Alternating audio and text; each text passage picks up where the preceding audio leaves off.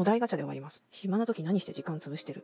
暇？の時間というのは自分の中で大切な時間ではあるんですけれど、引き、暇を引き伸ばすみたいなことになると、若干抑うつになってしまうので、そんな時は寝てしまいます。何かをやってたり考えてたりする時に、この時間に終わろうと思うと、この時間のプラス2時間後に終わったりっていうことがざらに、その2時間の間って特にそんな重要なことでもなかったりすることが多い。コスパがむっちゃ悪いことをずっとやってる感じはあるんで、まあそれはまあ前から自覚してくることでもあるんですけど、あとプライムビデオ、タブレット買ってからすごく便利になって、スマホを開けながらタブレットで映画を流し見してみます。流し見しています。画面はまともに見てないけど、音声が流れてるっていう。で、たまに画面見るっていう。それが結構安心できたりする。という感じ。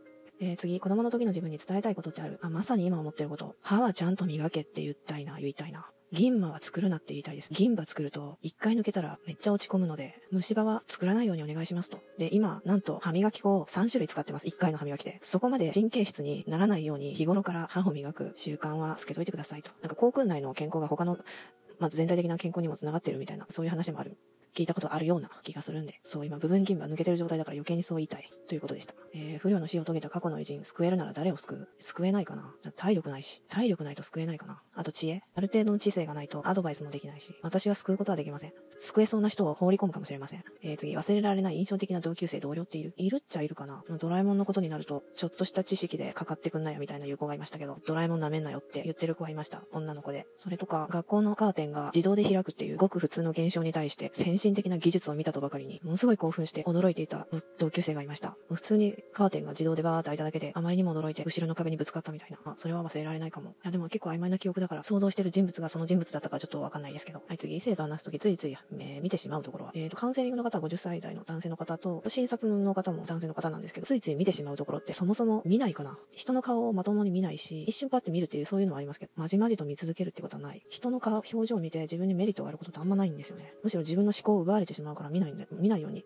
意識してたら、いつの間にか自然に見たくないようになってしまったかな。だからついつい見てしまうところ、ついつい見ないかな。ついつい見ないようにしてます。えー、はい、次、どうしても苦手な人の特徴ってあるあの、基本的に高圧的な人が苦手だから、昨年緊急で全く別の歯医者に行ったんですけど、初診で、ものすごいこう、いや、それやべえよ、みたいな。もしかしてこれ、癌かもしんないよ、口腔癌かもしんない。いや、わかんないけど、この可能性も捨てきれません、みたいに。脅された感がすごくて、それが初診で、まあ、最初にちょっと追い詰めといて、結果オーラに持ってこうみたいな心理作戦なのかわかんないんですけど、ああいうのがちょっとめちゃくちゃ苦手で、正直もう二度と行きたくないかなと思ってます。なので、高圧的な人が、えー、苦手です。